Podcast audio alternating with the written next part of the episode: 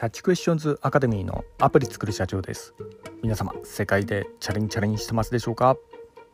えー、本日はですね Google 電子マネーに日本の将来はどうなるというようなところでお話の方をさせていただきたいと思います、えー、本日お話しするえー、内容はですね、まあ、いわゆるマネーに関する、えー、まあ、将来像みたいなそういうようなところについてお話しさせていただきたいと思います、えー、私のこちらの番組の方ではですね iPhone アプリを世界で売るための戦略というようなところで、えビジネスやマーケティングに関するお話などをさせていただいております。主に YouTube の方で配信させていただいておりまして YouTube の方はですね iPhone アプリの作り方ラズベリーパイによるリモートサーバーの構築方法仮想通貨のマイニングなど、えー、少し専門的なお話などをさせていただいております、えー、こういったお話がお好みというような方いらっしゃいましたら YouTube の説明欄の方から言っていただきますと、えー、個別に番組リストの URL 貼ってありますのでよろしくお願いいたします。キャッチクエスチョンズまたはアプリ作る社長で検索していただくと出てくるかと思います。ではですね本題の Google 電子マネーに日本の将来はどうなるというようなところなんですけど、えーまあ、つい先日 Google がですね、まあ、の送金アプリを運営する新興企業のプリングを買収してで、まあ、これはあの8日に判明したことなんですけどねこれがまあ日本での個人間の送金サービス事業にまあ本格的参入する、えー、まあ一つのえー、まあ、種火になるんじゃないかなみたいな、えー、そういうような感じで噂がされているようなとこがあります。でもともとですね Google はですね Google Pay などのサービスがあり、まあ、これはですね米国で展開していたところなんですけど、えー、まあ、米国だけの問題であったというようなところなんですね。日本では、えー、まあ、こういったことができないというような現状であったんでやはりあの、えー、こういったね電子マネー大国の日本に、えー、こう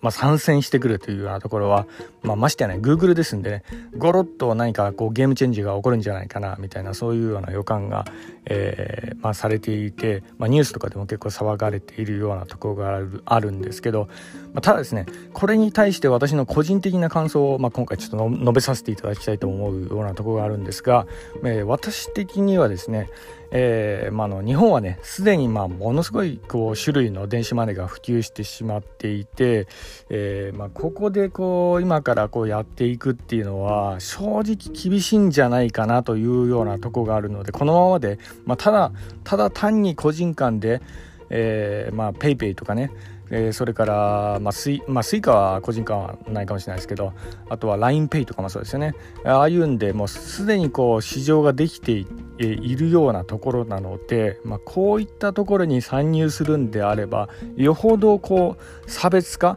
え Google ならではの、まあ、何かあの、まあ、特質的なサービスこういったものがこうつくかどうかっていうようなところが、まあ、ポイントになるかなと思いますね。もうやはりですねこの市場はまあ先行者優位なんで、まあ、特に結構 PayPay に結構ごっそりこうやられてるようなところがありますよね。Suica もそうですけど。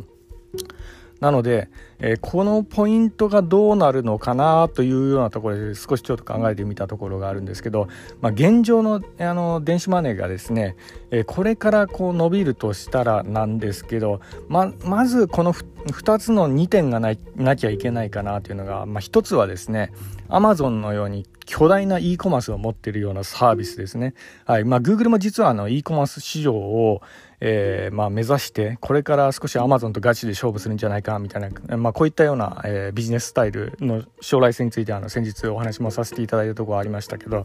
えー、そうですね e コマースとかで、えー、その電子マネーが使えるとかそういうような特徴とかあれば、まあ、これはあのサービスを覆す可能性はあるんですけどね、まあ、あのアマゾンがこう本格参入してくるっていうんだったらちょっと話変わるかもしれないですけど Google はですねアマゾンみたいな e コマース持ってるってわけではないのでここはちょっと微妙なところがありますが、はい、それとですねもう一点もしこうゲームチェンジが起こるかなっていうのは、えー、もう一つやはりですねアップルのような熱烈なファンがいるかどうかというようなところですよね。はい。まあ、あの熱烈なファンがいればですね、え、新しいサービスをこうボンボン出してもそれにどんどんついてってくれるようなこの熱烈なファンがいればですねゲームチェンジとか起こる可能性も大いにあるのでこれはあの iPhone なんかもまさにそうですよねあの iPhone の初代の iPhone なんか全然使えなかったんですけどこれが日本でに上陸してこうビジネスにこうなっていったのはやはりですね一番最初にの熱烈なファンが使い倒してくれたっていうようなところですよね。はい。まあ、あの、とてもじゃないですけど、まあ、知ってる方ご存知だと思うんですけど、iPhone3G、私も実は持ってた派なんですけどね、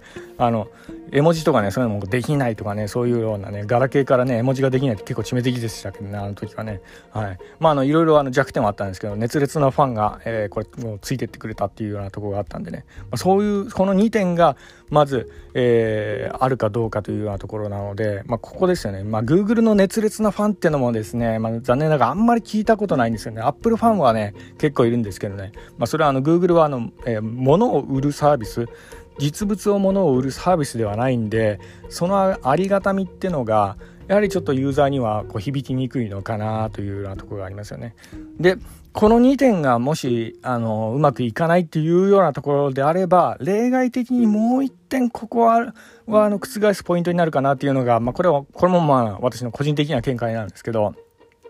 それはですね、仮想通貨と絡めるようなサービスを世に出していくっていうようなところですね。まあ、Google は世界のね、えー、カンパニーでもありますんで、ね、この辺仮想通貨をうまく利用しながら、例えばね、仮想通貨で物を買えるシステムみたいな、えー、そういうようなものを電子マネーと絡めながら、もしあの実現とかそういうのができたとしたらですね、これは一定層の、あの、ファン獲得できるんじゃないかなというような感じで、私もですね、それできるんだったら、このサービス使ってみようかなって思ったりするようなとこがありますんでね、まあ、あの、この辺は、えー、まあ、あの、全くの想像の世界にはなってしまうようなとこがありますけど、まあ、もしね、あの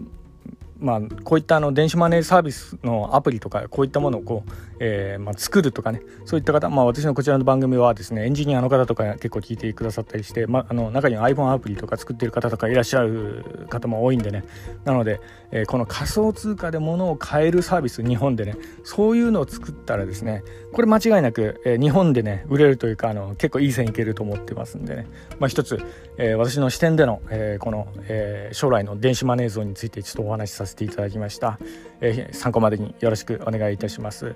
では最後にいつもと同じ言葉で締めさせていただきたいと思います。IT エンジニアに栄光あれ。